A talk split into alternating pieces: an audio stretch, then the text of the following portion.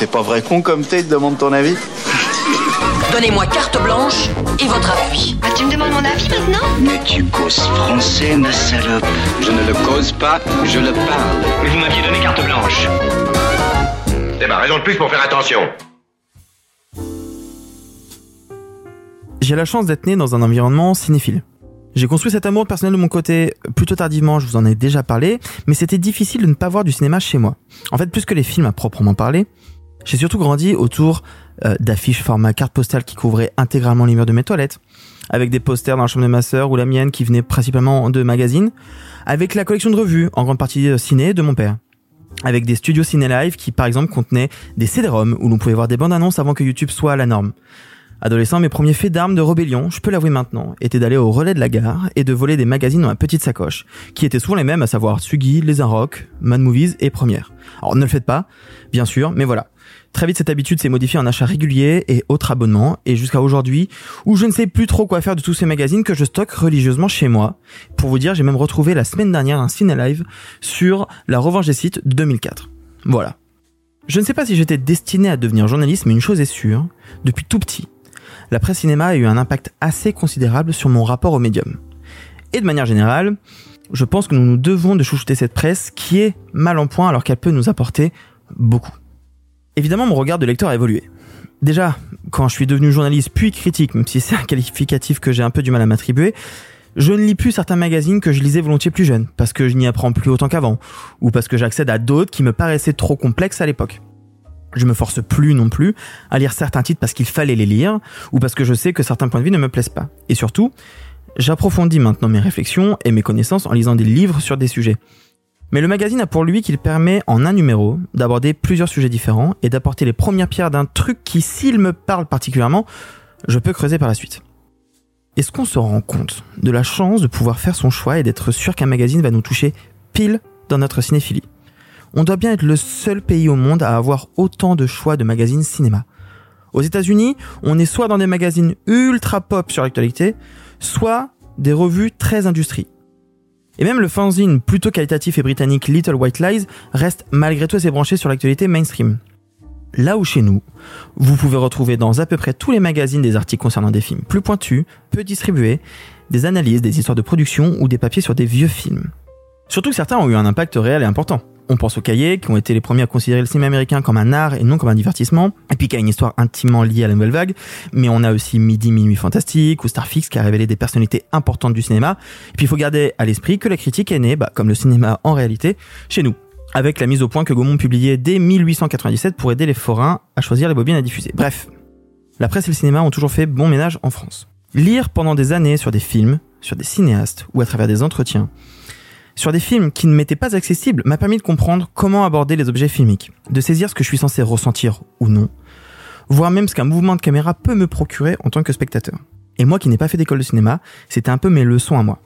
Plus tard, il y a eu les blogs et les vidéos d'analyse YouTube qui feront bien évidemment le travail. Je vais pas rentrer tout de suite dans le débat YouTuber versus critique, c'est stérile et plein de mauvaise foi.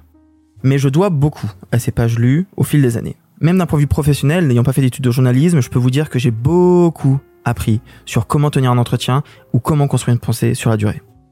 Si je peux donner un exemple très concret, c'est parce que j'ai lu un jour un article dans Mad Movies qui citait un bouquin de Philippe Roy en l'occurrence sur l'histoire du cinéma gore, que j'ai acheté le bouquin. Et c'est en lisant le bouquin que j'ai l'idée de contacter un cinéaste en particulier, pour ce qui demeure à ce jour l'une de mes interviews dont je suis le plus fier. Euh, si vous le cherchez en l'occurrence, c'était pour Okirama avec Herschel Gordon Lewis, juste avant qu'il meure. Si je devais vous en citer quelques-uns, de ces magazines que je lis plutôt régulièrement, il y aurait bien évidemment Revue Éco-AG, Cinématiseur, qui je pense à l'heure actuelle le mensuel d'actu que je trouve le plus pertinent, mais aussi Mad Movies, Positif, Les Cahiers, Sofim, Première Les Rock, parfois encore, euh, Rockerma bien sûr, puisqu'il m'arrive de glisser un papier de temps en temps, La Septième Obsession, parfois Écran Fantastique, Sur Ciné, et j'en passe. Et surtout, là je parle que de ciné, mais là, je parle pas de la presse jeux vidéo, musique, BD, actu, etc. Seulement voilà, cette presse que je considère comme primordiale est en train de mourir à petit feu. Déjà parce qu'Internet propose beaucoup de choses, plus de choses, moins datées, plus dans l'actualité, faussement gratuites. Je vais pas cracher dans la soupe, hein, vraiment, surtout que c'est mon principal gagne-pain. Et puis qu'il y a énormément aussi d'articles dits plus froids en ligne, je sais de quoi je parle. Mais forcément, cela fait un peu du mal aux revues, plus cher, plus facilement obsolète. Alors même que l'on lit de moins en moins la presse papier.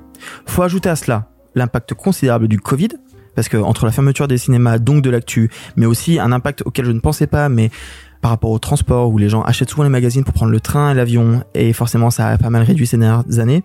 Comme si cela ne suffisait pas, pour citer notre chère Marc dans son dernier édito pour Revue et Corrigé, la situation actuelle semble impossible à tenir puisque rien qu'en un an, le prix du papier a explosé à un point où pour Revue et Corrigé, cela a provoqué une augmentation de 20% des coûts d'impression. Pour certains, c'est plus. Une inflation rude, alors même que les maigres aides du CNC pour la presse aux revues de cinéma a elle baissé de 27% l'année dernière. Il semble donc qu'acheter de la presse papier, à l'heure de l'internet roi, soit un acte militant. Alors soit, si votre portefeuille vous le permet, vous ne sortirez que gagnant de ce combat. Je sais que pas mal de revues ont vu leur prise augmenter récemment pour compenser tout ça, mais si votre bourse est trop petite, il existe une option que je me permets de citer de mon plein gré, sans partenariat ou autre. J'ai découvert un site il y a peu, Caféine, avec un Y, qui permet pour un abonnement de 10 euros par mois de lire pléthore de magazines en ligne et de tout genre. Et rien qu'en ciné, ça me permet de pouvoir lire Première Man Movies, Rokirama, trois couleurs, même cinématiseur, même si je suis abonné. Je ne sais pas à quel point la répartition entre les 10 euros donnés et les magazines font du bien en rédaction. Je me doute bien que ce revenu supplémentaire n'est pas énorme, mais pour vous, électeurs, pour vous, cela reste une option bien intéressante. Si vous fouillez, vous trouverez en tout cas ce qui vous convient le mieux, que ce soit des critiques longues, des articles sur plusieurs pages, des analyses, des débats, des papiers qui essaient de faire un parallèle entre le cinéma et la société, des entretiens avec des artistes œuvrant dans des métiers que l'on connaît moins, ou qui reviennent sur leur carrière, des niches, des mots qui vous donneront l'envie de découvrir des œuvres, d'engloutir tout entier le 7 art, de vouloir vous plonger tête baissée dans un film, une filmographie, de nourrir sa cinéphilie qui n'est jamais assez grande. Et je me dis que si vous nous écoutez, c'est que peut-être quelque part cette envie-là, vous l'avez déjà. Pour écouter d'autres éditos des membres de Pardon le cinéma, rendez-vous chaque vendredi dans les épisodes classiques ou le lundi en diffusion indépendante.